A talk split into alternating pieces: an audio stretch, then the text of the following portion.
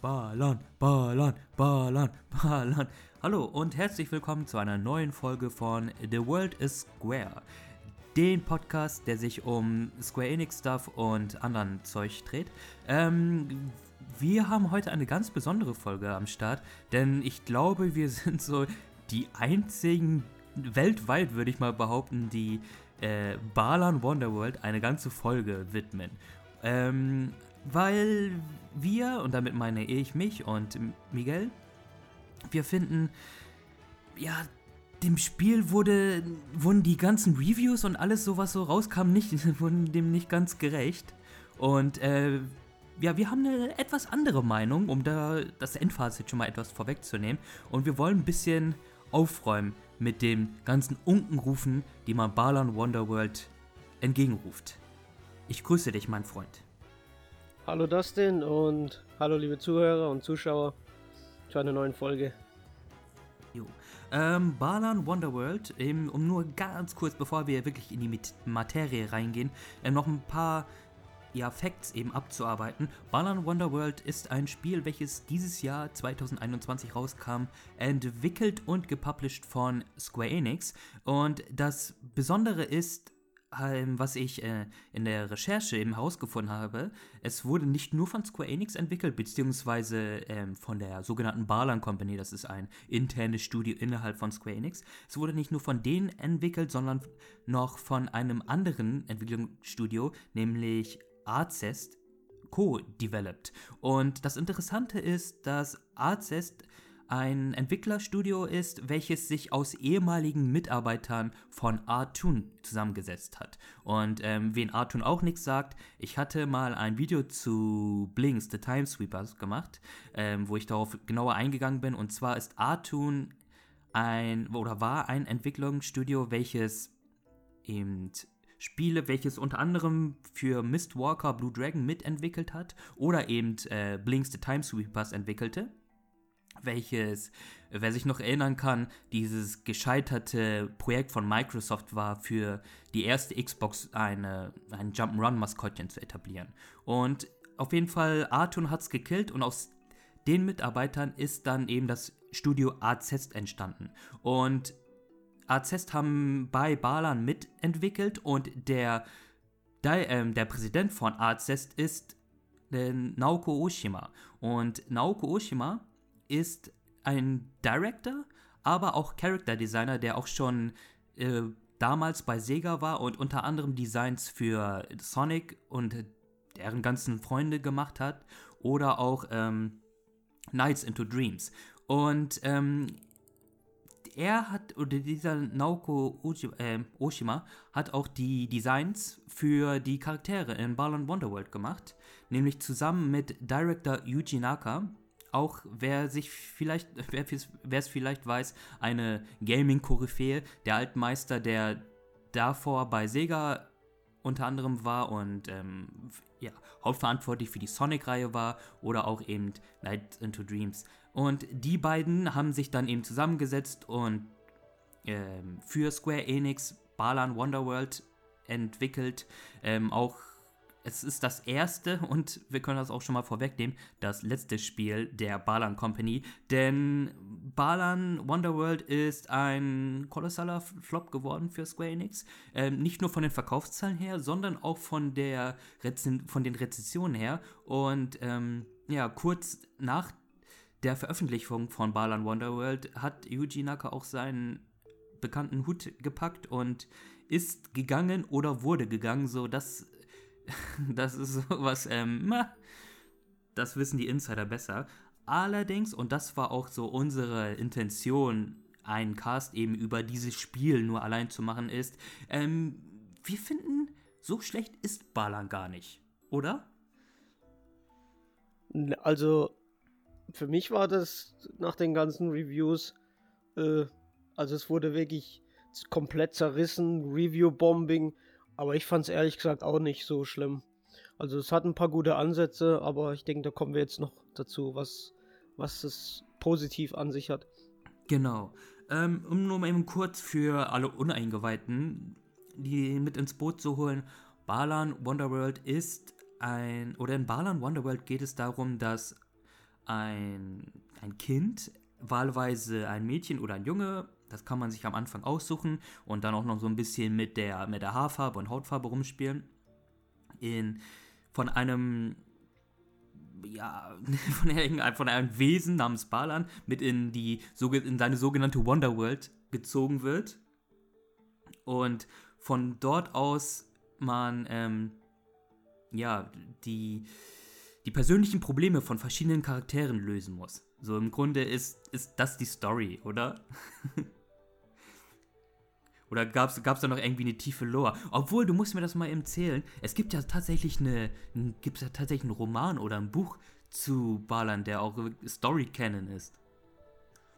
Ähm, genau, es gibt äh, einen Roman dazu. Ich habe den jetzt mal äh, auf Amazon kann man sich den bestellen. Gibt es aber, glaube ich, bis jetzt nur auf Englisch, also ähm, andere Sprache, also wahrscheinlich in Japan auf Japanisch. Äh, und es hat anscheinend noch viel mehr Lore als das Spiel selbst, also wirklich um einiges mehr. Äh, Nochmal kurz zur Story, also das ist eigentlich jetzt mal ziemlich knackig zusammengefasst. Im Prinzip ist es halt wirklich so, dass es eben diese zwei Charaktere gibt. Ähm, einmal den Leo Craig, heißt er, glaube ich, der Junge. Und einmal die Emma Cole. Als ob du die Namen und weißt, Alter. Ja, natürlich. Der Mann hat sich Nein, ich habe sie, ich hab sie hier vor mir. Auf jeden Fall ähm, geht es halt darum, dass äh, es dieses Balan-Theater ist. Es ist halt dieses sogenannte Balan Wonder World. Ich weiß nicht, warum das immer so hin und her geworfen wird. Einmal Wonder World, einmal Theater. Und der, der Host davon ist halt der, diese Kreatur oder halt, ja, Balan heißt er ja. Wobei man eigentlich nie weiß, was er wirklich ist. ist äh, er taucht halt einfach auf. Und die Protagonisten eben, die, man merkt halt am Anfang, dass die anscheinend irgendwie angeschlagen sind. Äh, also bei dem Leo ist es so, dass der so anscheinend ziemlich introvertiert ist, keine sozialen Kontakte irgendwie knüpfen kann. Und bei der Emma äh, gibt es auch halt so eine kleine Hintergrundstory. Also ich habe jetzt zum Beispiel bei meinem Playthrough natürlich den Leo genommen. Ähm, du, du wahrscheinlich auch, nee, ne? ich habe das Mädel, Mädel gehabt. Hm, okay. Das ist nämlich ganz interessant, weil da würde ich gerne mal später drauf eingehen, äh, ob sich da irgendwas äh, videomäßig oder in den Videosequenzen halt irgendwie ändert. Ah, ja. Ja, genau. Mhm. Und äh, die haben halt im Prinzip äh, Probleme, private Probleme sozusagen. Und dann treffen sie halt, werden sie halt von diesen sogenannten Tims, das sind irgendwie so kleine Wesen, so, die sehen halt aus wie so Vögel oder so Küken halt.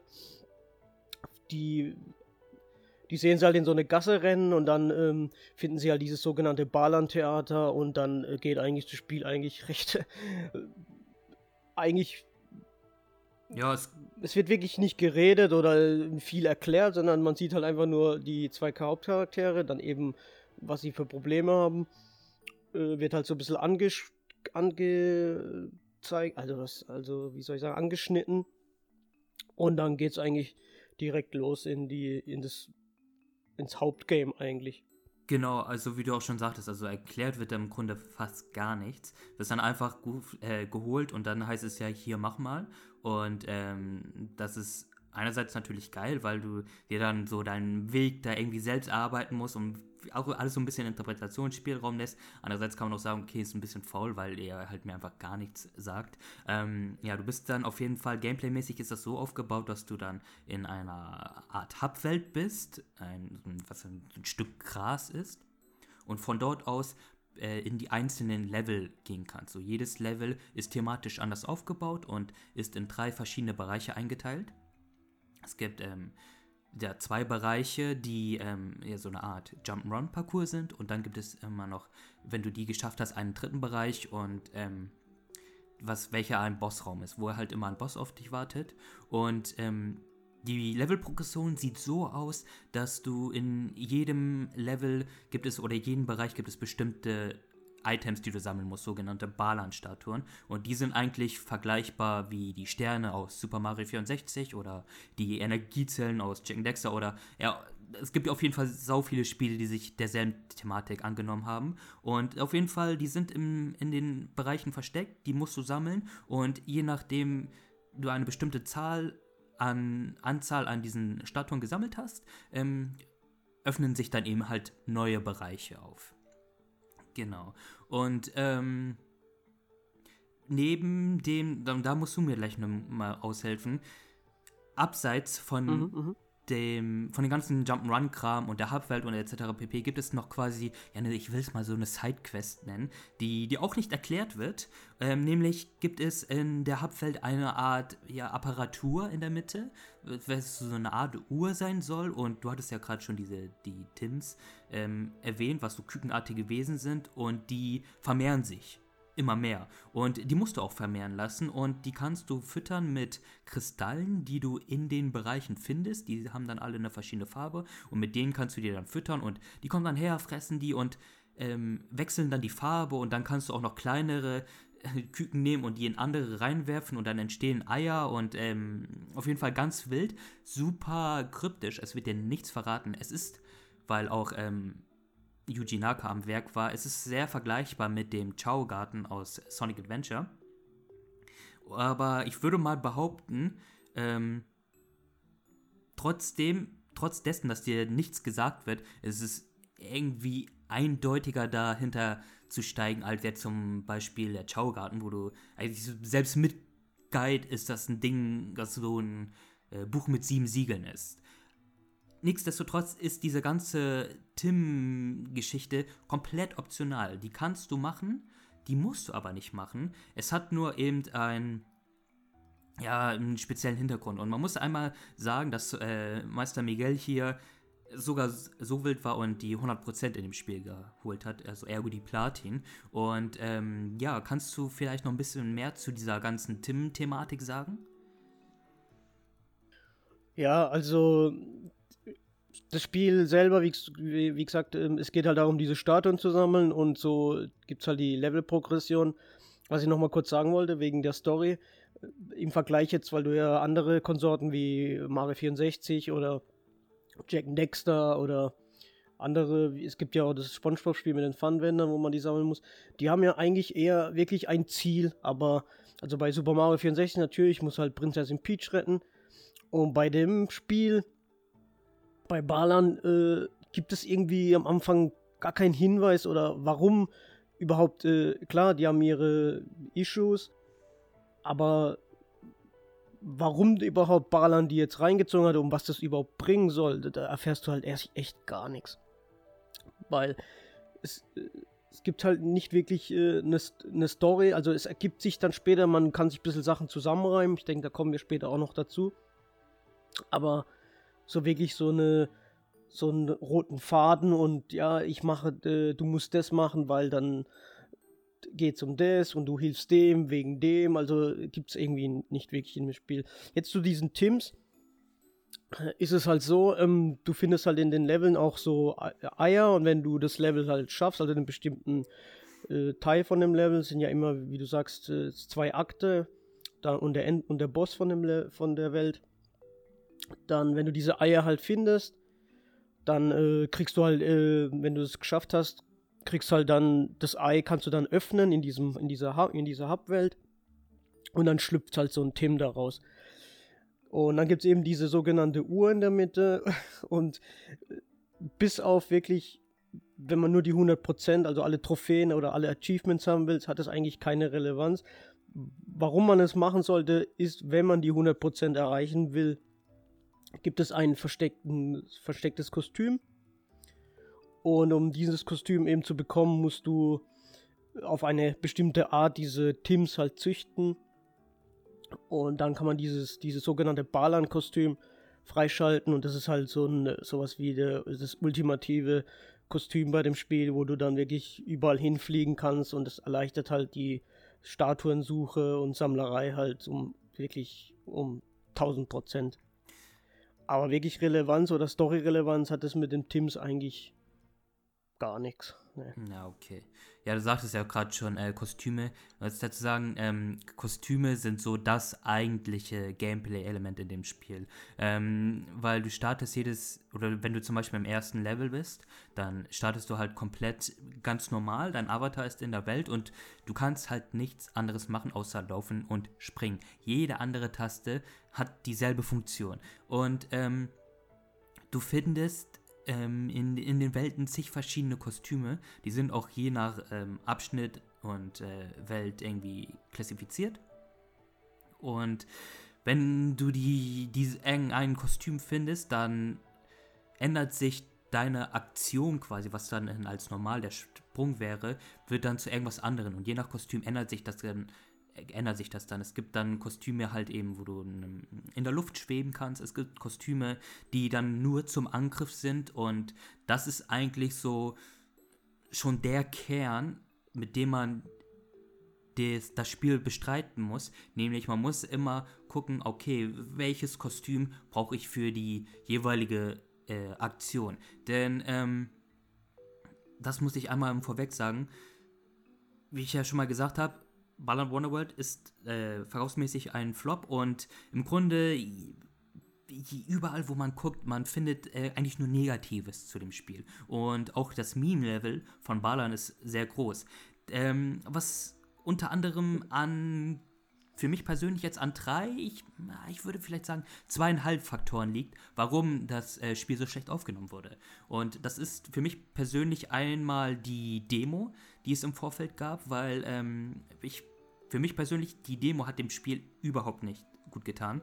Ähm, wir hatten die Demo ja auch schon im Vorfeld gespielt und ähm, in der Demo kannst du quasi das erste Level komplett spielen und es steuert sich furchtbar. Also von der Steuerung her ist es so, dass der Charakter wie auf, auf Seife läuft. Weißt du, der schlittert die ganze Zeit rum, kriegt kein Momentum, kann keine Geschwindigkeit aufbauen und ähm, ich weiß nicht, ob das ein früher Bild ist, den sie dann genutzt haben für die Demo oder anhand des negativen Feedbacks nochmal kurz ähm, die Steuerung in der fertigen Version geändert haben.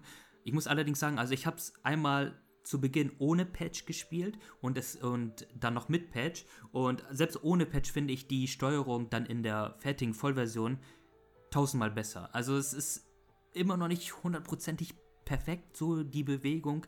Allerdings ähm, ist es, hat, ist es schneller und du hast auch nicht mehr dieses, ja, dass er wie auf Seife läuft. Du hast noch ein bisschen, dass du wie zum Beispiel in einem Mario auch, du rennst und dann, wenn du dann stoppst, dann schlittert der noch so ein bisschen oder der braucht eben ein bisschen, dein Charakter braucht ein bisschen, bis er Anlauf nimmt. Allerdings finde ich, ist das schon eine deutliche Verbesserung. Wie fandest du das so?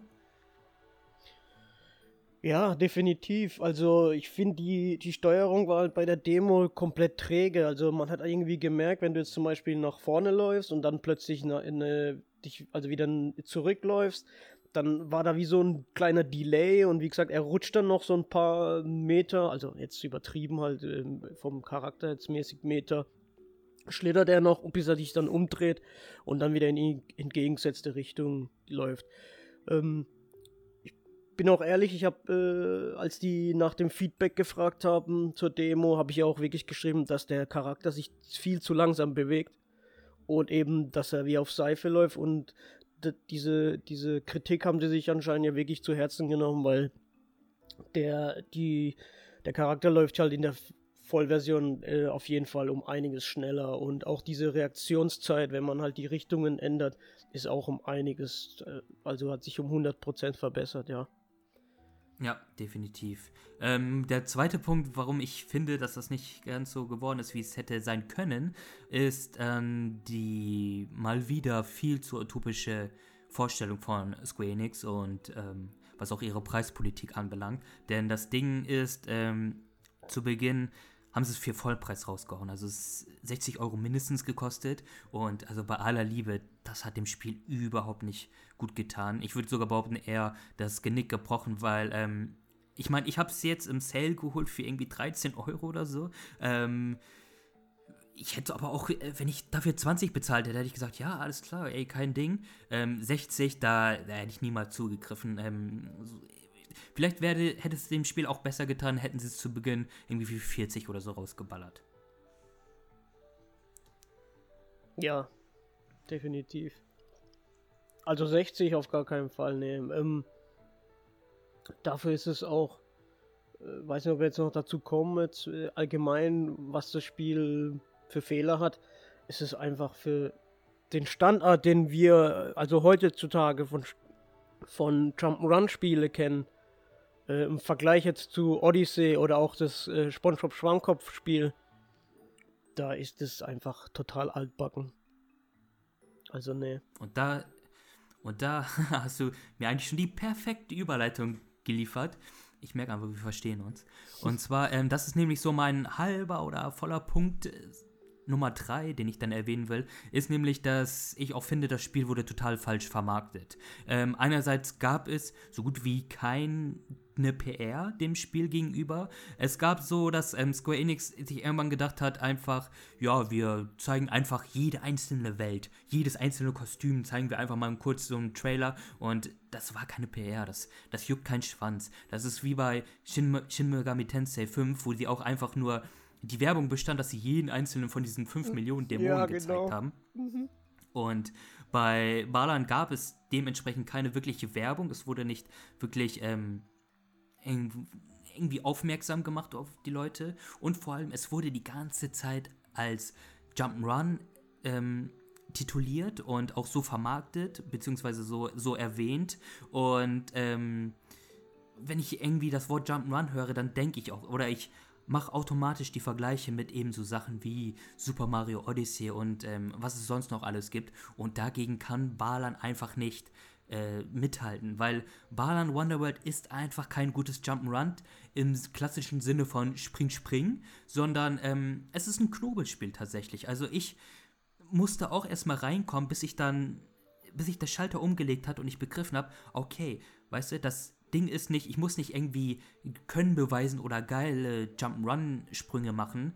Ich im Grunde will das Spiel halt, dass ich die mir zur Verfügung gestellten Möglichkeiten, also in dem Sinne die Kostüme nutze und die eben meiner Umgebung anpasse und die dann eben halt so nutze, dass ich dann am leichtesten an diese Balan-Statuen rankomme. Das ähm, können wir auch gleich nochmal genauer drauf zukommen, aber das ist, ähm, das ist mir auch ganz stark im Level-Design aufgefallen, die halt die wenigsten davon sind einfach nur, ja, so gerade Jump'n'Run Passagen, wie zum Beispiel in einem Crash Bandicoot, wo es dann eben drauf ankommt, reflexartig und gute Sprünge zu machen, sondern viele Welten sind auch verschachtelt aufgebaut, sind auch äh, in die Höhe mehr gebaut, wie ein Turm quasi, so dass du also du kannst bei den meisten Leveln tatsächlich von, von dem, wenn du ganz oben am Endpunkt angelangt bist, kannst du runtergucken zum Anfangspunkt und du kannst vom Endpunkt eigentlich direkt wieder zum Anfangspunkt rübergehen.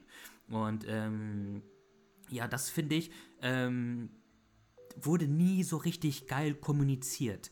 Äh, es fühlt sich auf jeden Fall altbacken an. Also es ist sehr stark.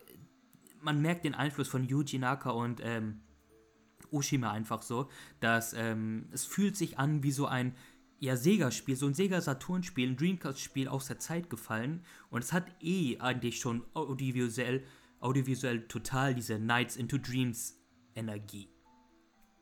Äh, ich habe Knights ehrlich gesagt mal angespielt, aber nicht wirklich so, dass ich das mit dem vergleichen kann. Also natürlich, was Character Design angeht, äh, das meinte ich genau, audiovisuell halt, ne? Weil die Charakterdesigns auch, Yuji Naka kann einfach nicht von, von, von diesem Harlequin-Thema, kommt da einfach nicht, kommt da einfach nicht weg. Ich meine, viele, wo das ja, sag ich mal, gezeigt wurde, das erste Design von Balan, von dem Charakter Balan haben ja auch viele gesagt, ey, das ist der Typ aus, aus Knights, äh, nur halt mit dem Zylinder statt mit seinem komischen ähm, Harlequin-Joker-Mütze da an, im Prinzip, ne? Genauso schlank und ja. Ähm, ansonsten ist es natürlich vollkommen richtig, was du sagst, weil wenn man das halt wirklich jetzt vergleichen müsste mit einem Mario 64, wo du du fängst an und rennst durch und kannst überall hinspringen, also sag ich mal in so einem Fluss überall hinspringen und richtiges Jump'n'Run ist das Balan Wonderworld halt eben nicht, sondern äh, man beobachtet viel die Umgebung und macht sich Gedanken, okay, wo könnte jetzt eine Statue sein? Gibt auch später Kostüme mit so einer Art Röntgenblick und man analysiert halt langsam, gemütlich eben die Welt und dann macht man sich Gedanken, okay, wie könnte ich jetzt da hinkommen? Also es ist wirklich eine wirklich 99% von dem Spiel sind halt, oder jetzt mal, sag ich mal, 95% von dem Spiel sind wirklich diese Knobeleien und die 5% sind halt reines Jump'n'Run. Also es, es hat zwar seine Jump'n'Run, sag ich mal, Passagen, aber nicht wirklich so eine Passage wie jetzt bei meinem Mario, wo du jetzt wirklich in einen Fluss springst, springst, springst und dann bist du auf der anderen Seite, sondern es ist halt mehr so verschachtelt. Und ja.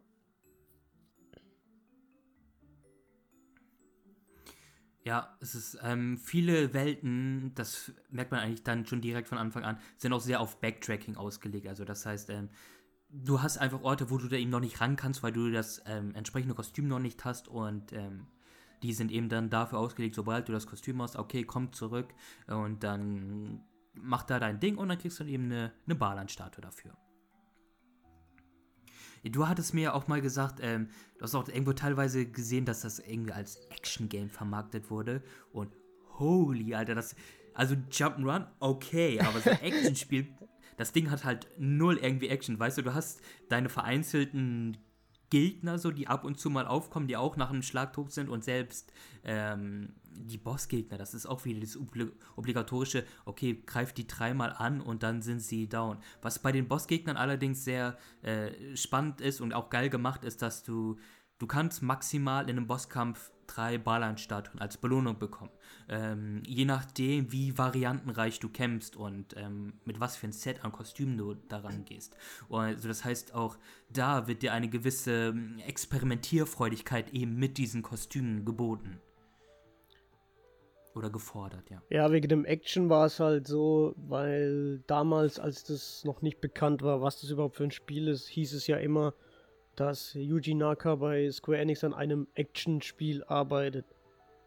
Und ich glaube, ganz am Anfang kam mal das Wort Action, Jump'n'Run oder irgend sowas, äh, wurde mal irgendwo reingeworfen, was natürlich totaler Quatsch ist, weil ich meine,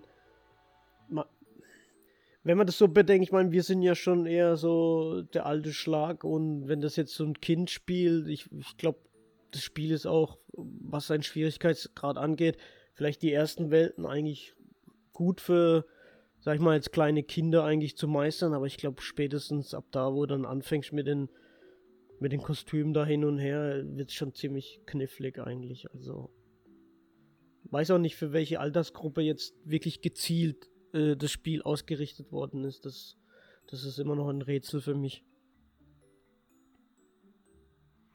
Ja, du kannst ja auch anhand einer USK-Wertung oder so das auch nicht ablesen, weil die ja auch nur eben zeigen, okay, was ist, ähm, ne, wie sieht das, wie präsentiert sich das Spiel? Und das ist eben halt von der, von der Präsentation sehr kinderfreundlich, aber ähm, die Intention, wie die, wie die Entwickler sich das eben gedacht haben, das, da steigst du dann eben halt nicht hinter. Ich denke mal auch nicht, dass sie sich das, ähm, dass sie, oder dass Yuji Naka da mit der Intention gegangen ist, okay, das halt so das absolute fünfjährige Spiel, weil dafür, dafür wirst du auch, wird dir auch einfach viel zu wenig erklärt. Dafür müssten eigentlich so Nintendo-mäßig, dass du erstmal äh, zwei Stunden einfach nur mit Tutorials ja. verbringen musst. Und das hast du halt hier gar nicht. Weißt du, du hast das Maximalste an Erklärung ist wirklich, wenn du ein neues Kostüm hast und dann wird dir halt gesagt, okay, das Kostüm kann das und das machen. Ja, wobei ich auch sagen musste, dass ich oft auch wieder in dieses Kostümmenü gehen musste und gucken, was, was das Kostüm jetzt genau kann, weil ich es einfach vor lauter schnell, schnell einfach weggedrückt habe, dieses, dieser kleine Text, der da immer aufploppt, wenn du ein neues Kostüm hast.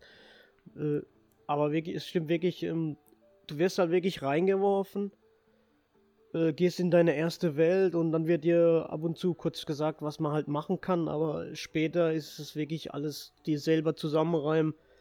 Also was so dieses Einsteigerfreundliche, wo du wirklich dauernd irgendwelche Tutorials kriegst, wo dann wirklich dir dich so ein bisschen auf den Weg bringen, wo du dann fürs Endgame bereit bist, das fehlt halt leider dem Spiel komplett. Also jetzt, wie gesagt, je nachdem, welche Altersgruppe das ausgerichtet ist. Also ich will jetzt nicht sagen, dass Kinder blöd sind, um Gottes Willen. Also die war halt damals auch äh, im Alter von 7, 8, 9, wo ich Zelda gespielt habe, bin ich auf viele Sachen gekommen, wo ich heute nie im Leben drauf gekommen wäre, weil man halt als Kind einfach unglaublich viel Fantasie hat. aber diese Präsentation, wie es halt da ist, eben kein Ziel vor Augen. Du weißt, okay, es kommt ein bisschen so arkadelastig rüber. Einfach so, okay, hier ist deine Welt, hier hast du die Statuen, jetzt leg einfach los. Aber so wirklich eine Story dahinter gibt es halt wirklich nicht, außer eben, dass jede Welt so eine bestimmte Thematik hat und dass man einen bestimmten NPC im Prinzip äh, aus der Patsche hilft. Aber ich denke mal, da wirst du jetzt vielleicht auch noch, noch mal da, darauf kommen, äh, dazu kommen, was zu sagen, wie die Welten sind und was eigentlich die Motivation hinter dem Spiel ist. Ja, das ist tatsächlich ähm, gut, eigentlich ganz geil, dass du das erwähnst mit dem Arcade-lastig, weil das ist im Grunde auch so, wie ich das Spiel gespielt habe. Ähm, das war einfach, ich habe es einfach reingelegt, dann habe ich eine Welt gemacht. Ähm, die hat ja, die ist ja thematisch immer an, an anders aufgebaut und hat eben eine eigene Story. Zum Beispiel, wenn wir jetzt eben kurz darauf eingehen wollen, ähm, die erste Welt ist halt einfach ein ein Bauer, also so ein Farmer, der ähm, von einem Tornado geplagt wird und um seine Ernte fürchtet und du dann dementsprechend den Bossgegner plätten musst und dann quasi seine Farm rettest. So, das ist die erste Geschichte, die ist eigentlich auch noch so die lämste von allen. Ähm, es gibt aber tatsächlich Dinger, die fand ich ähm, auf einer emotionalen Ebene überraschend, überraschend stark tatsächlich so. Wenn zum Beispiel in dieser Käferwelt mit dem Mädchen, die halt auf Käfer steht, aber von ihren Mitschülern deswegen missachtet wird und so, deswegen, also das hatte irgendwie schon geile Themen, die ich auch so nicht erwartet hätte. Aber auf jeden Fall, um darauf zurückzukommen, so habe ich das Spiel halt eigentlich gespielt. Ne? Ich habe eine Welt gemacht für einen, und dann war eigentlich auch schon gut so. Dann habe ich am nächsten Tag nochmal eben eine Welt eigentlich. Also es ist sehr kurzweilig tatsächlich. Und ähm, ich weiß nicht, wie du es gespielt hast, aber ich könnte mir vorstellen, dass wenn du sagst, okay, ähm, so am Stück jetzt eine Welt nach der anderen reinballe, da macht sich dann schnell so eine Ermüdungserscheinung breit, obwohl das Spiel ja schon ein gewisses Suchtpotenzial hat, mit diesen, äh, mit diesen Barlandstatuen, die alle zu finden. Weil ich bin zum Beispiel direkt mit der Intention rangegangen, okay, ich habe gar keinen, gar nicht vor, die 100% zu machen. Ähm, weil auch schon, da müssen wir auch gleich nochmal zu sprechen kommen, weil das auch viel mit diesen QTE-Dingern zusammenhängt. Und ähm, ich habe gar nicht vor, die 100% zu machen. Allerdings, ich gucke mich auch schon echt viel in dem, in, im Level rum und versuche dann auch möglichst viele, für mich möglich, ähm, Starttouren in einem Rutsch mitzunehmen. So alle klar, kannst, kannst du halt nicht mitnehmen, aber halt so viele wie es geht. Ja, also ähm, bei mir war das halt wirklich, ich also die Leute kennen mich jetzt mittlerweile, dass ich immer gern die Square Enix Spiele sowieso alles rein in die Playstation und, und versuche auch immer die Platin-Trophäen zu holen. Das ist irgendwie halt so ein Ziel von mir geworden, die Square Enix Library halt komplett alle auf Platin. Äh, bei mir war das aber auch so, dass ich auch, nachdem ich von der Arbeit heimgekommen bin, so eine Welt, vielleicht die zweite noch gerade so angefangen habe, aber dann war auch wieder gut.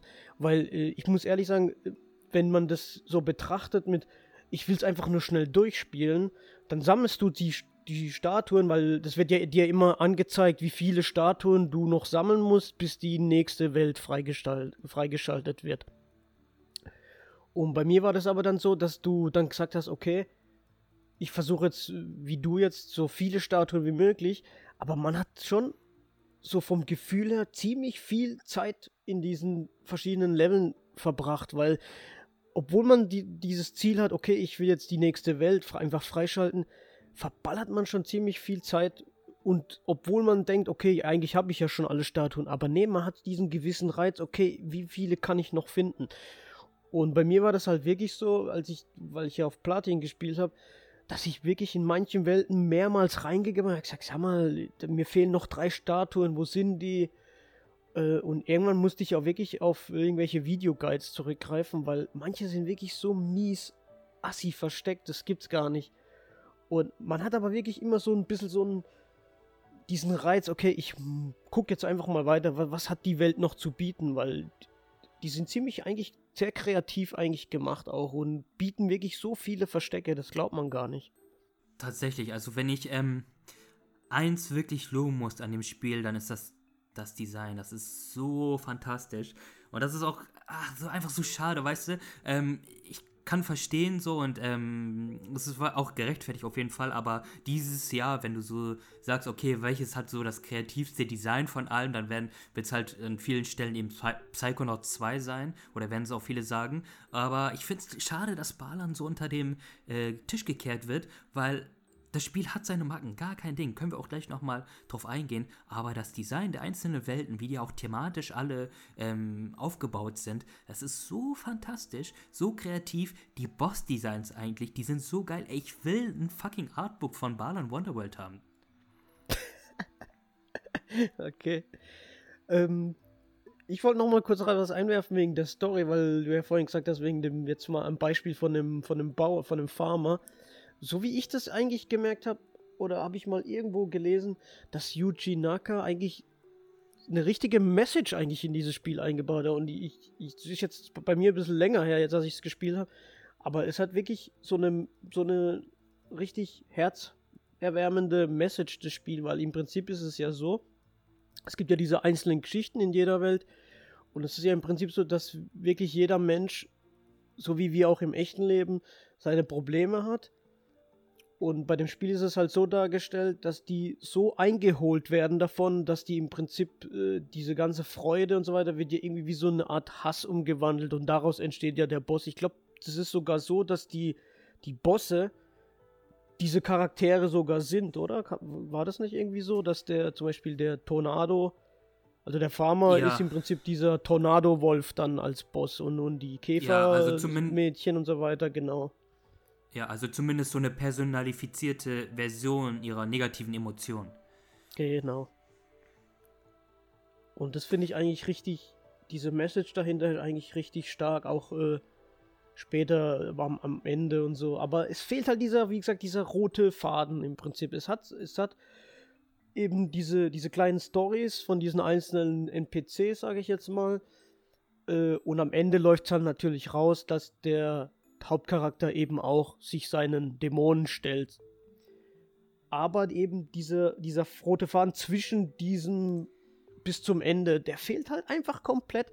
Und so wie ich jetzt halt mitbekommen habe, ist in dieser Novelle, die oder diesen Roman, den es gibt, da gibt es so, wird wirklich diese einzelnen Stories nochmal erweitert und äh, anscheinend gibt es da auch Dialoge und keine Ahnung. Also mich reizt das echt, das zu holen. Ich hätte es halt aber gern äh, physisch, aber so wie ich jetzt mitgekommen habe, gibt es anscheinend nur auf Kindle oder halt digital irgendwie.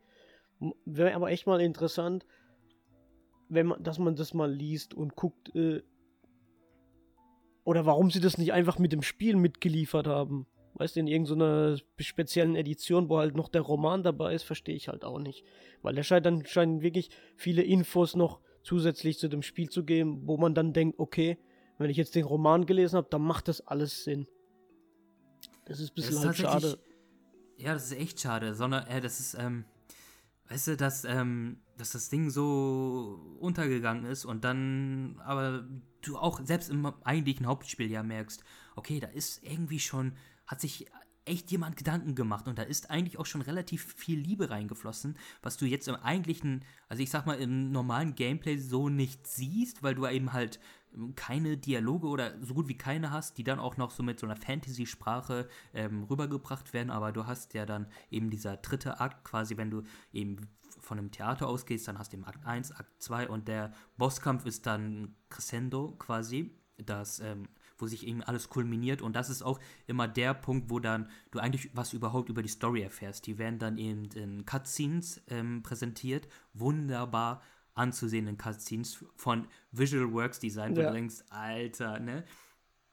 Und auch aber komplett ohne Ton. Du hast eben nur eine, du siehst das Visuelle, also es ist wirklich Show, Don't Tell, so in Reinform. Du siehst eben das, ähm, du siehst, was passiert, du hörst die Musik dazu, du hörst vielleicht noch so ein paar ähm, Seufzer oder halt eben so Geräusche und ähm, dann läuft der Boss, wo du dich eben äh, diesen negativen Emotionen stellen musst und dann hast du dann am Ende die Auflösung, wo es dann alle, alles gut geht. Ähm, begleitet mir noch so eine Musical- äh, wo dann alle irgendwie ganz wild tanzen ob man die jetzt braucht oder nicht, ähm, sei mal dahingestellt. Ich fand sie jetzt nicht schrecklich, ich fand sie ein bisschen, weil meine Frau zum Beispiel irgendwie im Wohnzimmer sah, saß und das dann gesehen hat, wie ich dann eine Welt fertig gemacht habe und die dann alle so High School Musical mäßig da tanzen, äh, ein bisschen Cringe-Moment, okay, aber ähm, an sich ist das eigentlich wirklich sehr, sehr süß gemacht worden. Ja, also die Videosequenzen waren echt Bombe. Und äh, ja, es ist halt ein bisschen schade, weil wenn man da wirklich noch so eine richtige geile, sage ich mal, so ein bisschen mehr so Story reingepackt hätte, auch mit dem Hauptcharakter, mit dem Balan, mit dem Hauptcharakter Balan selber, nochmal so von Visual Works, dann wäre das eigentlich gar nicht so schlecht, wie es eigentlich jetzt so da dargestellt ist. Weil die Videosequenzen sind echt allererste Sahne. Da habe ich mich auch immer, da hat man sich auch wirklich gefreut, so, ah, was, wie, was kommt da jetzt für ein Video? Oder wie geht die Story halt von diesem Charakter halt aus? Das hat so ein bisschen so, so einen Motivationsschub halt gehabt, äh, ja, die, das Spiel halt auch zu spielen oder eben die Statuen zu sammeln, dass du halt in das nächste, in den nächsten Akt kommst oder in die nächste Welt. Das war halt für mich so ein bisschen der, die größte Motivation, halt diese Videosequenzen. Und das hat mich ein bisschen so daran erinnert, an damals, wo die Spiele noch gar keine Videosequenzen hat und man sich immer damals gefreut hat, wenn äh, umso mehr die Technik vorangeschritten ist, wo man gedacht hat, boah, geil, zum Beispiel wie Metal Gear Solid damals, das waren so viele Videosequenzen, ja, da ist mir immer das Herz aufgegangen. Und bei dem Spiel war das halt auch wirklich so, was, was kommt da jetzt für eine geile Sequenz oder eben, weil, weil die halt so schön knuffig ist, also es ist echt herzerwärmend, wie sie das gemacht haben und da, da tut es einem halt richtig weh, wenn man die ganzen Reviews sieht mit, äh, es ist voll der Scheiß und 0 von 10 und schieß mich tot. Da hat mir wirklich auch der Yuji Naka irgendwie leid getan, weil der hat schon irgendwie so eine Art Vision gehabt, glaube ich, bei dem Spiel, aber es ist halt leider total in die Hose gegangen, halt, weil es halt auch einige Fehler hat, aber eben weil gewisse Sachen eben einfach fehlen dem Spiel. Es fehlt einfach einiges, was es, wo man sagen würde, okay, das ist jetzt ein richtiger Geheimtipp. Weil ja, das Gameplay definitiv. gibt halt wirklich nicht viel her, außer eben diese, diese, diese Knobeleien. Aber es, ja, schade eigentlich. Äh, ja, definitiv. Es wäre, ich hätte mich vielleicht zumindest über noch einen zweiten Teil gefreut, weil der erste Teil hat seine Fehler, definitiv. Ähm, also es ist, ist, eigentlich eine gute Blaupause, an denen man dann arbeiten könnte. Ähm, weil zum Beispiel die Sachen eben, die mir nicht gefallen haben, ist einerseits, ähm, es ist kein gutes Jump'n'Run im Sinne von Springen, das hatten wir ja schon. Ähm, das Springengefühl, das Springengefühl fühlt sich einfach nicht gut an. Ähm, technisch ist es auch so lala. Ich habe es jetzt auf der Base PlayStation 4 gespielt und ähm, grafisch ist das an sich schon vom Design super. Von der eigentlichen grafischen Qualität ist das jetzt nicht das Nonplusultra. Und vor allem, ich hatte echt einige Momente, gerade wenn Gegner erscheinen, dass es da nochmal gut geruckelt hat. Die Switch-Version soll ja sogar noch schlimmer sein, wo ich mir dachte, okay, wie könnt ihr das denn versemmeln? Ähm, dann das Konzept mit den Kostümen ist an sich geil. Es gibt, ich fand es ein bisschen, es gab zu viele Kostüme, also es gab auch etliche, die ich nicht gebraucht habe oder ähm, welche, die sich auch eigentlich nur vom Aussehen geändert haben, aber im Grunde dasselbe waren. Weißt du, ob ich jetzt irgendwie ein Schafkostüm habe, mit dem ich schweben kann oder auf einer Seifenblase schwebe, so, das gibt sich im Grunde beides nichts. Ähm, und äh, wenn es einen zweiten Teil gegeben hätte, dann bloß diese QTEs weg, ne? Also das Ding ist, es gibt ähm, in jedem Level gibt es so versteckt so Balan-Hüte, ne? so, so goldene Hüte, die in der Luft rumschweben. Und wenn man in der Nähe ist, dann hat, scheint Balan. Und wenn man den dann berührt, gibt es ein QTE-Event. Und das gibt es immer je nach Level, das ist ein bisschen unterschiedlich, wie viele es gibt. Ähm, es gibt mal zwei. Ich hatte auch mal ein Level, da waren gab es drei QTEs und du hast im Grunde immer dasselbe QTE. Es ändert sich ein bisschen von den Animationen her. Mal hast du eben diesen Balan-Gegenspieler, gegen den du kämpfst, oder mal verkloppt Balan irgendwelche Felsen. Aber im Grunde ist es halt immer so, dass ähm, ja, du dasselbe QTE hast in der mit derselben Musik und welches so und, und ich bin jemand, der QTEs mag, ja. Also ich war in dieser PlayStation 3, Xbox 360 Zeit schon ein wenig hinterher, wo jedes Spiel irgendwelche QTEs hat, aber die waren so unsagbar scheiße und vor allem für diese 100% musst du die auch alle perfekt machen. Ich meine, du kannst da ja ein Lied von singen. Ja, also äh, ich finde diese Balernbauts oder Balernbalgerei, wie es auf Deutsch heißt, er bringt halt total nichts, weil es, es addiert irgendwie nichts zum, zum Spiel, zu der Story. Du findest einfach diesen Balernhut und dann fängt halt die, immer dieselbe Musik, dieses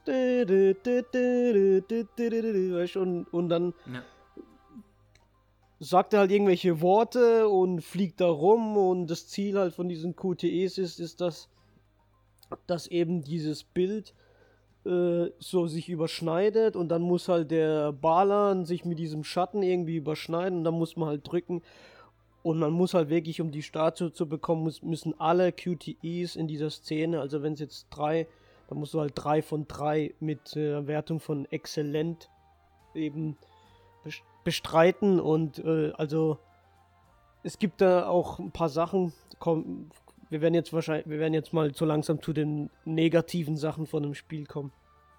Da komme ich dann nochmal drauf zu. Ähm, ja, es addiert irgendwie gar nichts. Du hast halt, wie gesagt, dieses, diese Thema äh, Thematik mit, dem, mit den Kostümen und dem Jump'n'Run. Und dann hauen sie einfach sowas rein, wo nichts zu dem eigentlichen Gameplay irgendwie ergänzt, sondern es ist einfach nur da. Und die wiederholen sich halt immer wieder. Es kommen halt immer nur QTEs dazu, umso höher die in zu höheren äh, Akten du bist oder beziehungsweise in, in, den späteren Welten kommen halt immer mehr dazu. Aber also totaler Quatsch. Hätte man total, also wirklich nicht gebraucht. Das ist wirklich nur nochmal irgendwie, okay, da gibt es auch in dem Spiel auch selber so Minispiele. Die gibt es auch wie Baseball und Golf ja. und so. Und das bringt eigentlich gar nichts, weil es dahinter verbirgt sich keine Statue, es verbirgt sich keine geheimen Secrets oder geheime, geheime Kostüme, wo dann du denkst, okay, da gibt es jetzt ein Kostüm, das, wenn ich dieses Minispiel jetzt irgendwie meister, dann hat es, ist es ein bisschen overpowered. Nee, die sind einfach nur da, um sich diese Kristalle zu holen, genau, weil wir haben ja auch diese Sammelobjekte in dem Spiel.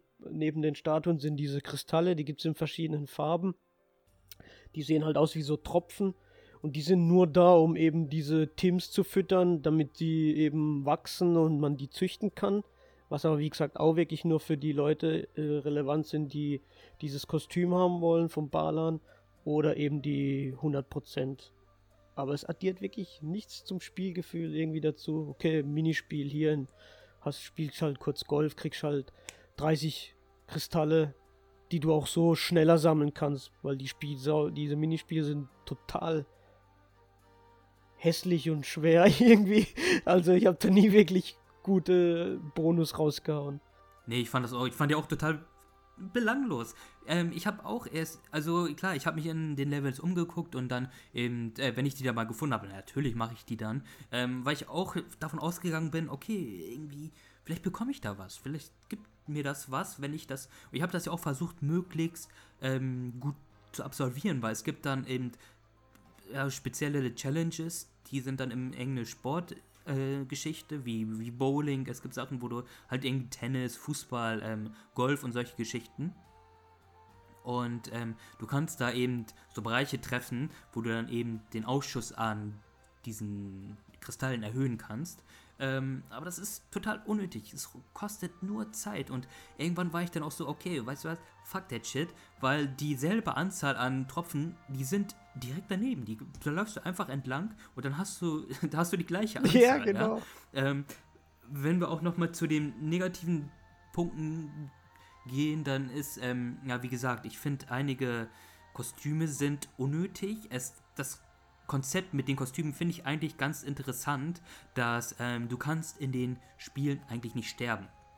Ähm, wenn du, äh, wenn du irgendwie runterfällst oder so in den Abgrund, ähm, wirst du direkt wieder zu einem Checkpoint äh, oder landest du wieder zu, zurück zu einem Checkpoint oder musst dann halt eben die Welt nochmal machen, was jetzt aber, die sind auch nicht so, so super ausweiten, dass du da irgendwie äh, Stunden da in diesem Level verbringst. Ähm, um dir aber so eine gewisse ja, so eine gewisse, eine, ähm, ja, so eine Fallebene zu geben, ist es so, dass wenn du runterfällst, ähm, du das Kostüm verlierst. Und die Kostüme, die kannst du auch, du kannst immer so drei im Inventar direkt haben, die du halt in, mit den Schultertasten dann hin und her switchen kannst, wo ich auch finde, dass diese Animation, wenn du mit den äh, Klamotten wechselst, dass sie mir ein bisschen zu lang ging. Ähm, jedoch kannst du halt zwischen diesen Kostümen immer on the fly wechseln. Ähm, und andere Kostüme, die du dann findest,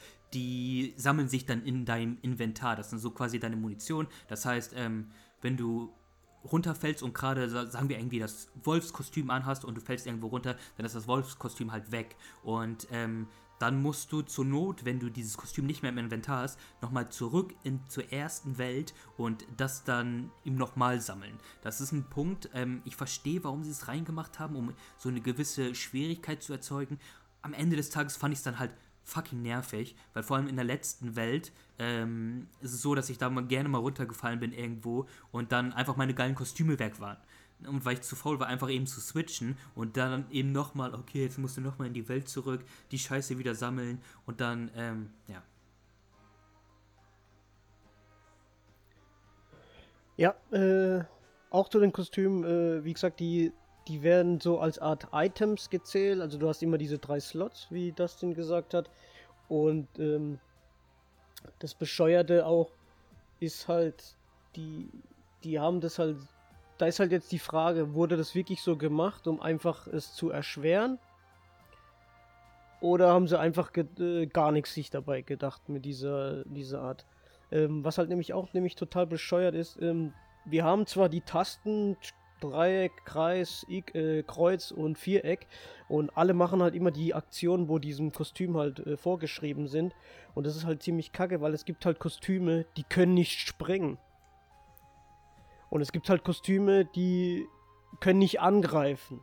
Und dann gibt es wiederum Kostüm, der hat zwar eine Attacke, aber kann, nicht, kann wieder nicht springen und lauter so Sachen. Und dann muss man sich schon Gedanken machen, okay, das Wolfskostüm kann zum Beispiel springen und angreifen. Der, das eine Kostüm kann so eine Stampfattacke. Das andere Kostüm kann zwar so eine, so eine, also so wie so, kann halt so, wie so schießen im Prinzip, kann aber dafür nicht springen. Und dann muss man sich schon Gedanken machen, okay, wenn ich jetzt im Level auf eine Stelle stoße, wo ich springen muss, dann muss ich mir jetzt zum Beispiel schon Gedanken machen, okay, welches Kostüm nehme ich zum Springen. Und dann kann natürlich sein, man springt halt darüber und dann wird man von Gegner getroffen und verliert das Kostüm, wo man gerade eben anhatte zum Springen. Und dann muss man aber weiterspringen, aber hat kein Kostüm mehr dabei. Dann kannst du ja nur, bisher ist eigentlich nur gearscht, weil kannst ja nirgendwo mehr hin. Das sind halt so Kleinigkeiten, wo man halt wirklich nicht weiß, ist das mit Absicht so gemacht, damit man noch mehr knobelt und sich Gedanken macht, welche Kostüme sammle ich jetzt? So eine Art äh, Item-Management, sage ich mal so ein, so ein künstliches oder ob die sich einfach gar nichts dabei gedacht haben. Das ist jetzt so, so eine Sache, das mit diesem Kostüm eben, dass man sie verliert. Äh, hat schon irgendwie was, dann ist es nicht so einfach, aber eben, dass manche Kostüme, wenn ich schon vier Tasten zur Auswahl habe oder halt mehr mit L1, R1 und so weiter, dann hätten sie es wenigstens machen können, dass jedes Kostüm springen kann und zusätzlich halt noch die Attacke, weil es gibt auch nochmal noch mal kurz ein Kostüm, das schießt permanent. Wenn du stehen bleibst, schießt es. Und das geht einen eigentlich nur auf den Sack manchmal. Weil man sich dann nur denkt, ey, ich will gar nicht schießen oder ähm, ich brauche jetzt ein Kostüm zum Springen. Und das ist ein bisschen auch so für mich. Für mich war das das Negativste eigentlich. Dass jede Taste das gleiche macht. Immer diese vorgeschriebene Aktion von dem Kostüm. Ja, ich hatte das jetzt so interpretiert, dass die sich schon Gedanken gemacht haben.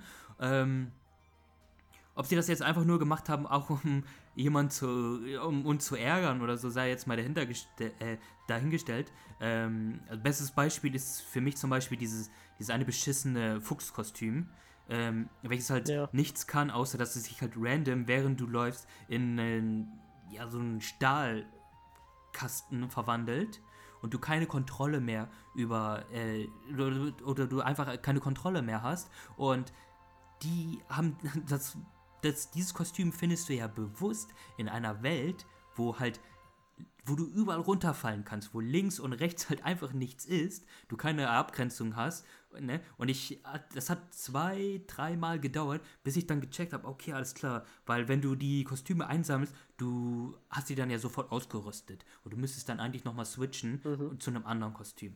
Und das ist eben auch, wie du, wie du gerade sagtest, ähm, mal verrafft man das einfach nicht, verrafft man das dann, dass, ähm, Scheiße, ich muss ja, ja noch wechseln, weil Kostüm, das ich, das Kostüm, das ich jetzt gerade habe, kann halt einfach nichts. Es kann nicht springen. Ne? Ich kann damit nur angreifen. Ich muss jetzt aber springen. Und dann eben das nochmal im letzten Moment zu, zu wechseln, ist immer nicht so ganz so leicht. Und dann wird man getroffen und das Kostüm ist weg und man fuckt sich ab. Und ähm, das ist auf jeden Fall ein Punkt, der hätte irgendwie anders gelöst werden müssen. Wäre auf jeden Fall geiler gewesen. Was ich allerdings auch ähm, interessant finde am Leveldesign an sich und das gibt mir eigentlich noch so die Bestätigung, dass die sich eigentlich ziemlich einen Kopf gemacht haben über alles, ist halt, ähm, was ist immer, ja, leicht gesagt, ne, ah, ja, äh, die sind einfach lol, die sind einfach doof, die Entwickler. Ähm, aber zum Beispiel das Leveldesign an sich ist eigentlich relativ clever, da, ähm, oder es muss auch clever sein, da das Spiel ja nie wissen kann, mit was für ein Set an Kostümen du in diese jeweilige Welt reingehst. Und ähm, zum Beispiel, ähm, was ich oder was ich auch so meinen größten Reiz im Spiel daran gefunden habe, ist, dass du immer gucken konntest, okay, wie komme ich zu der Statue mit den Mitteln, die ich zur Verfügung habe. Klar, die, das Level stellt dir immer Kostüme zur Auswahl, ne? die verteilen die dann in der Welt rum und die, die du auch für die jeweiligen Sachen brauchst, aber du kannst auch mit komplett anderen Kostümen daran gehen. Und ein Beispiel ist ähm, ein Kostüm, welches ich gerne genutzt habe, dann am Ende, wahrscheinlich auch für viele, die das gespielt haben, ist das Aircat-Kostüm. Das ist eigentlich ganz cool, weil du damit in der Luft springen kannst und dann kannst du noch so ein paar Schritte in der Luft laufen. Damit kannst du halt viele Hindernisse aushebeln. Und ähm, das sehe ich aber allerdings gar nicht als Designschwäche an, sondern eben als eine Möglichkeit von vielen. Ich kann zum Beispiel, weiß ich, sehe da irgendwo, ich gucke mich rum im, im Level und sehe dann im Hintergrund eine Ballern-Statue und okay, die will ich haben und ähm, dann suche ich mir einen erhöhten Punkt und sondiere dann die, die Umgebung und sehe, okay, da ist eine Kiste. Ihr wollt, dass ich Kostüm A nehme, die Kiste dann da verschiebe und mit Kostüm B dann irgendwie eine Leiter generiere, mit der ich dann darauf komme ist die eine Möglichkeit. Ich kann allerdings auch sagen, ich gehe den, gering, den Weg des geringsten Widerstandes, suche mir einfach eine erhöhte Position, mache dieses Aircat-Kostüm und äh, walk dann so ganz chillig einfach rüber bis zur Statue. Eben, das ist eben eine Art von, von vielen und ähm, das ist so der größte positive Moment und das war auch so, da hat es Klick gemacht, okay, das ist kein fucking Jump'n'Run. Im Sinne, ne, vom, vom Springen oder zumindest kein gutes. Das ist halt wirklich ja, du musst dich in erster Linie auf das Spiel einlassen und nicht umgekehrt. Ja. Was ich noch kurz sagen wollte, ähm, was wir ganz vergessen haben zu sagen, du musst immer so Schlüssel sammeln, um die Kostüme aus dieser Blase ja, da rauszuholen. Bullshit. Vor allem, die sind direkt daneben. Was, dann macht er halt keine Schlüssel. Was hat das für einen ja. Mehrwert? Keine Ahnung, was sie sich dabei gedacht haben. Muss halt die Schlüssel sammeln, weil die Kostüme sind immer in so einem Kristall irgendwie eingesperrt und dann sollte es halt so fungieren wie ja, du schließt es halt auf. Und das Blöde ist, ich würde es ja verstehen, wenn es zum Beispiel in der Welt, das hätten sie vielleicht auch machen können, mal als Vorschlag, wenn sie in der Welt immer nur einen Schlüssel für spezielle Kostüme, gibt es halt den Schlüssel für so OP-Kostüme, sage ich jetzt mal. Und dann hätten sie ja machen können, dass man den Schlüssel braucht, um dieses Kostüm einfach zu bekommen. Und die anderen normalen, relevanten äh, Kostüme eben ohne Schlüssel. Hm. Weißt, nochmal so als Secret in der Welt, so ein verstecktes Kostüm oder so. Dann wäre es irgendwie sinnvoll gewesen, dass man dieses Kostüm eben nur mit so einem Schlüssel öffnen kann. Und der Schlüssel wäre dann halt irgendwo in der Welt platziert worden. Dann wäre das ja wenigstens sinnvoll. Was war denn so, jetzt mal abgesehen natürlich von dem Ballon-Kostüm, welches super krass ist, so dein von den normalen zu erwerbenden Kostümen, so ich, dieses eine, welches du so am, am meisten und am liebsten genutzt hast? Also ich fand am besten auch eher ein Kostüm, wo springt und dann eben diese, diese Schritte in der Luft machen konntest. Das habe ich ja wirklich, wirklich sehr oft benutzt, ja. Also das, was du gerade eben als Beispiel genannt hast. Das war nicht schlecht. Und ähm, ja, wenn du dieses Balan-Kostüm halt freischaltest, dann kannst du halt überall hinfliegen. Wirklich, du brauchst du gar keine Kostüme mehr. Und äh, was ich mir halt wirklich gewünscht hätte, ist halt im Prinzip äh, zu diesem Fuchskostüm. Das ist ja wirklich random. Das tut ja, glaube ich, alle vier, fünf Sekunden switcht es eben auf diesen, diesen, diese Stahlkiste da um. Und wir haben doch so viele Tasten auf dem Controller. Hätte man da nicht wirklich machen können, dass man es auf, Ta auf Tastendruck eine Aktion macht? geht mir einfach nicht in den Nein, Kopf. Das haben die auch rein. einfach nur gemacht, um, um uns zu ficken. Das ist einfach so. Deswegen, ey, die geben dir das in einem, irgendwo mitten in der Luft, dieses Scheißding, ja, wo, du jetzt gar nicht weißt, okay, was machst du, was macht es dann? Du willst einfach geradeaus laufen und bumm, das verwandelt sich sofort in diesen, in diesen scheiß Stein und du rutscht wirklich in den Tod hinein. Weißt du, die haben das designt und, äh, und, Und sich dann so. verlierst du ja, ja, genau. Und dann musst du dieselbe Kacke nochmal machen. Und ich, doof wie ich bin natürlich, ich sammle das ein zweites, ich sammle das ein drittes Mal ein und ich vergesse immer das Kostüm zu wechseln. Und ich, ich rutsche wieder in den Abgrund. Und die werden sich dann so schön die Hände gerieben haben. so, ne, weißt du? Ja. Musik ist auch fantastisch. Musik ist super, ja. Da haben sich auch viele beschwert, dass das irgendwie zu kindisch oder zu, zu wie heißt es so, äh, nervig wäre, aber den Eindruck hatte ich irgendwie gar nicht bei, also Perfekt. Und es passt auch so, also wirklich die Stücke, ich werde auch hundertprozentig hier irgendein Balan-Stück oder die Musik von dem Soundtrack im Hintergrund laufen lassen, aber die passten halt wirklich so gut zu diesem ganzen Theater-Musical-Thema, die das Spiel halt hat. Ja, wollen wir noch ein bisschen was zum Ending oder so, oder? Ja, da wollte ich, also, äh, falls ihr euch für die Story interessiert, Spoiler-Part haben wir jetzt, ähm, nur eben eine Sache, die ich einer, weil du gerade gesagt hast, ähm, dass ja die Kristalle so aussehen wie ähm, Tränen. Tränen, so. ja, Ähm, oder Tropfen. Ja, Ja. und wir sehen ja am Ende dann Valan, der dann seine wahre Form zeigt und der fängt dann auch an, als er sich von den Kindern verabschiedet. Ja, warte, warte, warte, warte, warte. Noch nicht, so viel vorgreifen. Erst müssen wir noch sagen, dass es auch einen Antagonisten in dem Spiel gibt. Das haben wir nämlich Ja, total wie juckt verpeilt. der denn? Ja, der Ja, Typ, eben. okay, er ist die negative Emotion von, von Balan und sieht aus wie, wie ein Color Graded Knight. Wow. Ja, und sein Name ist Lance. der hat einen Namen und der heißt Lance, Alter. Lance, Ja, das ist aber wichtig. Das ist sehr, sehr wichtig. Das sage ich euch nämlich noch am Ende des Videos, warum das wichtig ist, dass der Lance heißt. Und der andere Balan. Okay, warte mal. Hm. Ja, jetzt machst du mich neugierig. Ja. Also auf jeden Fall gibt es den Antagonisten in dem Spiel. Das ist dieser Lance. Und der sieht im Prinzip wirklich so aus wie. Im Prinzip sieht er aus wie Balan. Nur, dass er keinen Zylinder auf hat. Aber ist auch so ein Spargel-Johnny im Prinzip. So ein Lulatsch. In schwarz. Und der taucht auch äh, ab und zu im Spiel halt auf. Eben in dem QTEs. Und manchmal kommt er und tut eben so. Es gibt ja immer so, immer so Mini-Bosse in dem Spiel, muss man auch noch sagen. Und die Gegner in dem Spiel heißen Negati. Das muss man natürlich auch wissen. Wahrscheinlich von Negativ oder so. Und wie gesagt, manchmal taucht er halt auf und dann kommt halt so ein Mini-Boss und da. Da kommt halt irgendwie so, der, der Lance, der ist halt, soll halt mehr so diese dunkle Seite zeigen. Und der Balan mit seinem weißen, strahlenden Kostüm ist halt sozusagen wie die gute Seite. Und ja, da. Ja, dann würde ich mal sagen, schieß los. Ending, Endboss, was auch immer.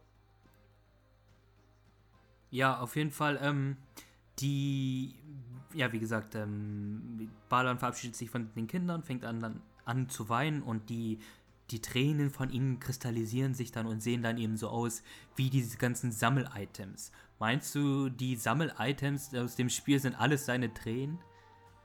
Ähm, ich würde vielleicht nicht sagen, dass Die- es die er vergossen seine, hat? seine Tränen vielleicht nicht, aber ich denke mal, das sollen schon so Art Tränen sein, ja. Ich meine, wir sehen ja auch immer in den die diese Charaktere, die machen halt ziemlich viel durch. Macht wie gesagt jeder halt so seine seine seine Träume, die im Prinzip immer wieder zerstört werden. Da gibt es nämlich den Typ, der unbedingt ja mit dem Flugzeug fliegen will und der fliegt halt immer auf die Schnauze. Dann eben der Farmer, der halt seine, seine Ernte da hat und die wird, er, man sieht ja auch immer, dass der Tornado kommt, macht sie kaputt und er baut es halt immer wieder an. Aber es wird halt immer, die Träume von den Menschen werden halt immer zunichte gemacht. Von, wie gesagt, jetzt zum Beispiel von der Natur oder gibt es ja auch noch die andere Story mit dem Clown, wo verliebt ist und ja, also es ist auf jeden Fall viel ja, Emotion. Genau, Emotion das ist, das, das, Thema eigentlich das von dem Spiel. Emotion ähm, und vor allem sich halt auch. Das ist wie so eine Art Therapiestunde im Prinzip, was die Hauptcharaktere da machen. Sie helfen den anderen Leuten und dabei merken sie eigentlich, dass äh, man immer weiter kämpfen muss. Im Prinzip. Ja. Wobei ich auch sagen muss, dass die, der Greg, okay, der will halt unbedingt tanzen oder was er da machen will. Und die Leute zeigen ihn ja am Anfang in der Videosequenz, weil der, der, der, tanzt halt so rum und macht so Breakdance. Dann sieht er halt so zwei andere Leute, äh, die auch tanzen. Und irgendwie fühlt er sich dann irgendwie ausgeschlossen, obwohl die zwei Charaktere da eigentlich mit ihm tanzen wollen. Also, und dann sieht man eben die Geschichten von den anderen Charakteren, wo manche ja richtig äh, auf den Sack kriegen im Prinzip. Ja, also wirklich teilweise auch. Ich fand auch krass die Story mit der in der Eiswelt mit dem Mädchen, was ähm, geheiratet hat und dann sind aber danach kurz danach die Eltern verstorben und sie hat sich dann eben aus Trauer ähm, eingeschlossen und dann eben ist ihr ähm, Herz kalt geworden und das äh, spiegelt sich dann eben darauf, dass ähm, das Haus, in dem sie gelebt hat, halt zu so einer Art Eisschloss wird. Mhm. Wenn du das dann vergleichst mit dem Hauptcharakter, der irgendwie tanzen will oder so, ist das schon ein anderer Schritt. Ja, eben, ja. Genau. Und ja, am Ende ist es halt eben so, dass du allen hilfst. Also im Verlauf der Story, du. Wobei eigentlich, du siehst ja, du, ey, du hilfst denen ja im Prinzip, indem du ja denen aus dieser, diesen Hass oder diese, diesen schlechten Emotionen raushilfst. Aber eigentlich bewerkstelligen sie dann in der Videosequenz, wo danach ist, nachdem die diesen geilen Musical-Part haben, dass die eigentlich ihre Probleme eigentlich im Prinzip selber lösen oder sich von alleine lösen.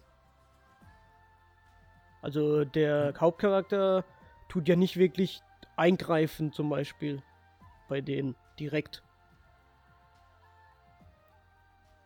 Nee, nee, nee, nee, ah, indirekt, ne, indem er dann äh, deren negativen Emotionen löst oder die beseitigt und dann oder quasi quasi denen dann den Schubs gibt und sagen, okay, weißt du, nimm deine Probleme in die in die eigene Hand und äh, am Ende des Tages wird alles gut. Ja, genau. Und ähm, es gibt auch eine Art Secret Ending, wenn man alle Statuen hat. Oha, aber da, wir sind im Spoiler-Part, mein Freund. aber ich, da ich das ja gleich auf 100% gespielt habe, weiß ich jetzt nicht, welches das Secret Ending ist. Weil bei mir war das so, dass Balan dann seinen Zylinder abnimmt. Und dann sieht man, dass er genauso aussieht wie Lance. Nur halt weiß. Ach so, ja, dann muss das aber. Ja, dann muss das aber das Ding das normale Ende sein, weil das hatte ich Achso, das auch hast gesehen. du auch gesehen. Okay. Ja. Dann glaube ich, müssen wir noch irgendwie was nachreichen hier in dem Cast. Hm. Was war jetzt diese Namensgeschichte? Balan, Lance? Wenn du die beiden zusammensetzt, dann gibt es Balance. Balance. Wow. Mindblown, ja. Alter. Was? Natürlich. Ja? Es ist halt leider so. Das Leben ist halt so. Es gibt mal schlechte und gute und das ist so eine Art Balance. Ey, fuck, man, ich habe gerade so ein bisschen Gänsehaut, jetzt ohne ja. Scheiß. Irgendwie, das ist smart. Da bin ich auch ziemlich lang nicht drauf, aber irgendwann habe ich so gedacht, Balance und Lance und beide sehen ja gleich aus im Prinzip. Und es ist, stellt sich halt wirklich raus, dass der Lance im Prinzip, glaube ich, der Bruder vom Balan ist. Aber irgendwie korrumpiert wurde mm. durch diese Negativität. Weil du siehst ja nach dem Endkampf, siehst du ihn ja in seiner wahren Form und er ist eigentlich auch so ein weißer, also auch weiß gekleidet. Aber dann wird er in diese Dimension reingezogen von diesen Viechern. Aber ja, Balance. Shit. Also wenn ihr jetzt keinen Bock auf, auf Ballern habt, dann weiß ich auch nicht mehr. Vielleicht kannst du, ja, ich weiß nicht, wie es, ja, ich glaube, wegen Copyright ist das ein bisschen blöd, sonst hätte man noch das Secret Ending hier im Anschluss noch für, Jut, für das Jut. Äh, ich werde es auf jeden Fall verlinken und ihr Ja, findet es genau, in der Videobeschreibung wir. dann. Für die Leute, wo es halt äh, auf YouTube schauen, die können dann den Link anklicken oder auch in Spotify kannst ja den Link dann unten reinkloppen in die, die Kommentar, in die, Ja. weißt schon, was ich meine, Artikel, äh, ja, in die Beschreibung, genau, Artikelbeschreibung. Beschreibung und dann könnt ihr euch das mal angucken. Aber ich bin jetzt mir jetzt auch nicht mehr sicher, was jetzt das Secret Ending war. Das werden wir herausfinden. Hast du denn, mein Freund, hast du denn sonst noch was zu Ballern zu sagen? Zu ballern, genau. Äh, ja, im Prinzip will ich einfach nur sagen, also bitte, wie bei allen Spielen, lasst euch nicht immer von diesen Metacritic oder Metascore irgendwie in die Suppe spucken, weil es gibt leider Spiele da draußen, die werden leider eben, wie jetzt bei Ballern, was halt leider blöd gelaufen ist, falsch vermarktet. Falsches Marketing, falsche PR und ein Spiel, äh, das mit dem Preis haben wir ja angesprochen, das war schon daneben. Äh, und ich habe jetzt gesehen, das Spiel kriegt man jetzt, glaube ich, also jetzt kriegt man es eigentlich mega günstig und man kann für den Preis von 12, 13 Euro echt nichts falsch machen. Guckt es euch an, wenn euch sowas interessiert. Aber ähm, ist halt irgendwie schade, dass jetzt, wir wissen ja nicht, was intern da abgelaufen ist mit Yuji Naka. Ich, ich hätte wahrscheinlich auch gern noch ein Spiel von dieser Byland Company gesehen, weil die hätten ja im Prinzip daraus nur lernen können.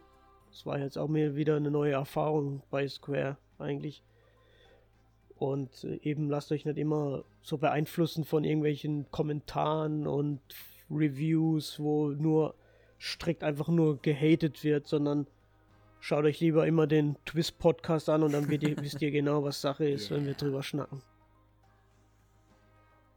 Auf jeden Fall. Oh Mensch, das ist auch ein super Abschlusssatz. Ähm, ich würde sagen, falls ihr Bock auf Ballern jetzt bekommen habt, dank uns, ähm, wäre es super cool, wenn ihr dem Spiel mal eine Chance gibt und euch, ihr müsst es ja nicht lieben, aber wisst ihr zumindest, probiert es mal aus und dann, wenn es immer noch nicht cool findet, wie gesagt, ähm, das Ding gibt es in jedem Sale, es kostet nicht die Welt, das kriegt ihr mittlerweile schon hinterhergeschmissen. Ähm, probiert es aus. Ähm, falls ihr das dann tatsächlich überraschend positiv findet, dann wäre es super cool, ähm, wenn ihr es uns irgendwie mitteilen könnt, in den Kommentaren von YouTube oder so schreiben könnt. Ähm, wie gesagt, ihr müsst Baller nicht spielen, ihr müsst aber auf jeden Fall ähm, diesen Cast anhören und unsere weiteren Cast. Ähm, am besten dann noch den, den Channel notfalls äh, abonnieren und ähm, liken und ähm, uns auf Twitter irgendwie kontaktieren, folgen, whatever, weil wenn nicht, dann kommt euch Lands holen und dann gibt's Stress. Genau. Alles klar. Also wenn du nichts mehr zu sagen hast, dann würde ich sagen, machen wir hier zu und bis zur Ja, nächsten ich glaube, Folge. wir haben genug geballert und geballert und ich sag mal von meiner Seite danke fürs Zuhören, Zuschauen und bis zum nächsten Mal, ne? Jo. Macht's gut. Ciao. Ciao.